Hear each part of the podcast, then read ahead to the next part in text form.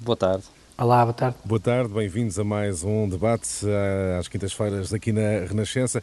E uh, começamos com, claro, com o uh, estado de emergência, tal como era esperado. Marcelo Rebelo de Sousa propõe a renovação do estado de emergência.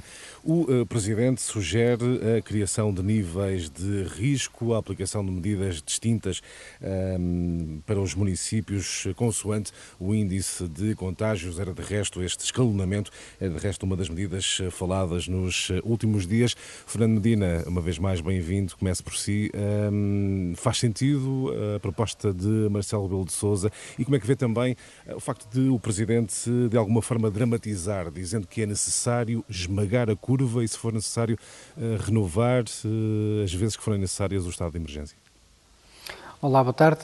Eu acho que o Presidente não está a dramatizar, eu acho que ele está a relatar de forma eh, precisa o que é que nós precisamos fazer face à situação com que estamos confrontados.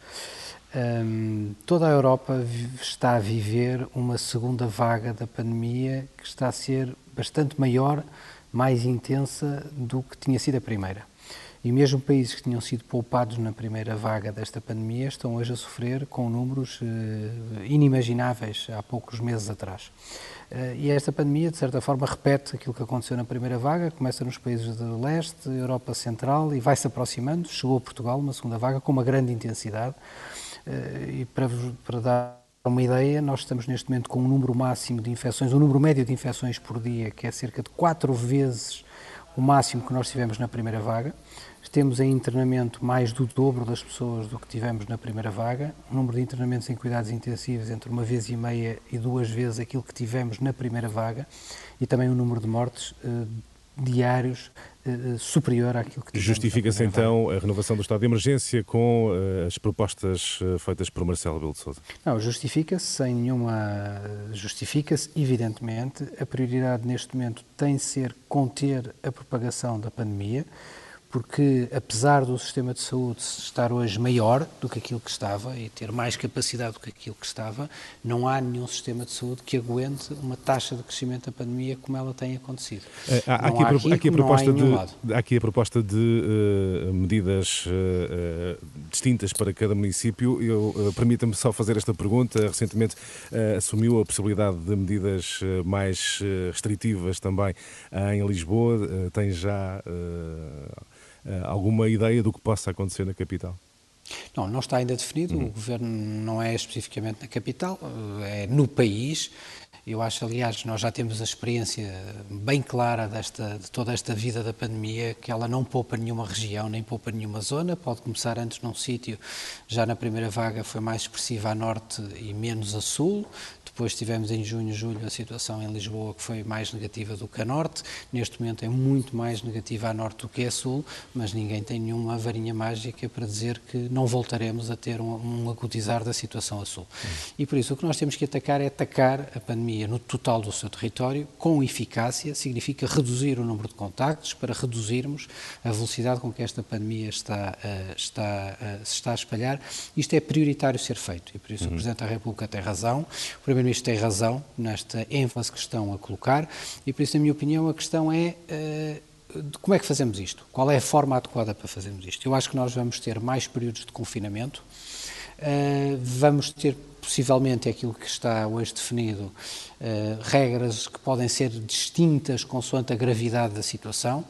Uh, para dar um exemplo, acima dos 240 mil, dos 240 por cada 100 mil, temos um conjunto muito grande de municípios, mas nós temos municípios do país que, ou zonas do país que têm valores que são 15 vezes superiores a esse valor, não 10, 15 vezes superiores. Daí a necessidade uh, e por isso, confinamentos. Pode é. haver graduação, uhum.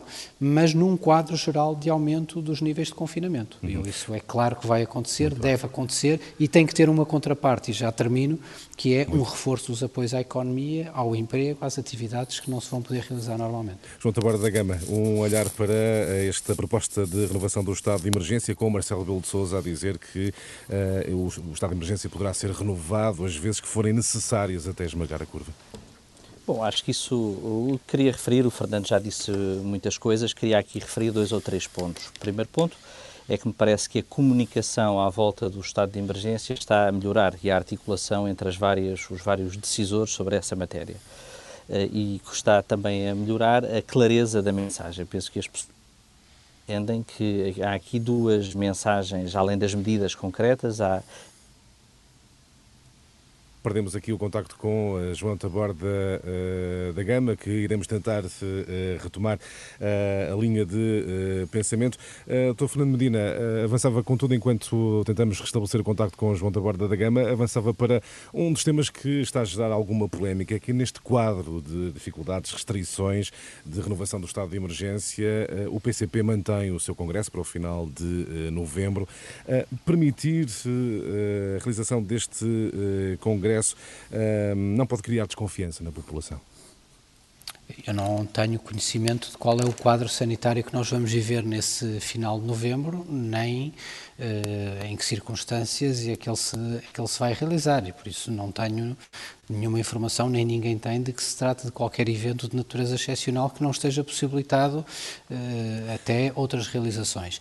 Há depois uma outra, eh, uma outra elemento, em qualquer situação de estado de emergência não está, não foi pedida, nem foi atribuída pelo Presidente nenhuma suspensão de direitos políticos, de direitos Ainda assim considera que a população percebe, uh, a população que é impedida, o argumento que é utilizado é somos impedidos de ir a um restaurante, somos impedidos de estar com a família, mas depois olham e veem um partido que se reúne uh, em, em congresso.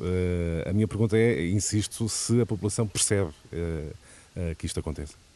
Mas, depende das circunstâncias em que é esse evento. Nós estamos proibidos neste momento de ir a um restaurante num, num, conjunto limitado de horas durante um conjunto limitado de dias e até agora num fim de semana e foi anunciado outro fim de semana. Nós não estamos limitados de o fazer uh, durante a semana, ainda hoje eu fui, não sei se o Sérgio foi, uh, várias pessoas foram, como vamos a um espetáculo cultural, podemos ir hoje, teremos ido ontem, uh, poderemos ir amanhã, não temos nenhuma limitação e por isso estarmos a pré-antecipar essa situação relativamente à, ao evento do PCP, acho que é prematuro, face ao estado que nós vamos viver até essa altura e gostava aliás de voltar a sublinhar isto, quer dizer, não repitamos aqui o debate que se teve relativamente à festa do Avante, quer dizer, é que a partir de certa altura gerou-se como se fosse o grande evento causador e propagador de uma pandemia, num evento que depois se veio a ver, foi organizado de forma irrepreensível e, eh, e com riscos de contágio mínimos inexistentes, aliás, pela reduzida...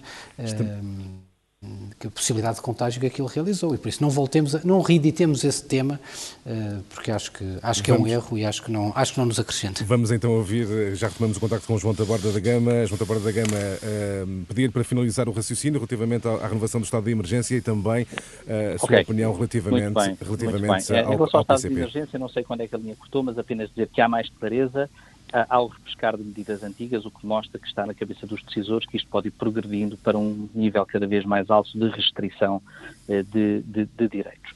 Em relação a este evento, bom, parece-me que a festa do Avante, mas também os eventos culturais que decorrem, os eventos quando são organizados com cuidado, não tem havido notícias, e portanto estamos a basear naquilo que é público, de que sejam grandes focos de contágio.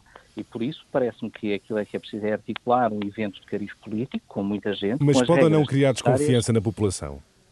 Eu acho que cria irritação mais do que desconfiança. Eu acho que não é um caso das pessoas eh, terem medo que, que isso seja um foco de propagar o vírus. É uma irritação porque é o PCP, porque é um congresso político, como foi um pouco da festa do Avante. Mas aquilo que se demonstrou, ao que se sabe hoje, é que não foram eh, focos de propagação muito, eh, não foram focos de propagação. E, portanto, e, que me parece ser também uma constante de quando há eh, eh eventos organizados de uma forma cuidadosa, não é aí que estão os focos de propagação, não é? como aquelas notícias que vemos no jornal, não é? De 100 pessoas infectadas numa casa de distrito dos Açores, ou o que quer que seja, que são eventos desorganizados. Muito bem.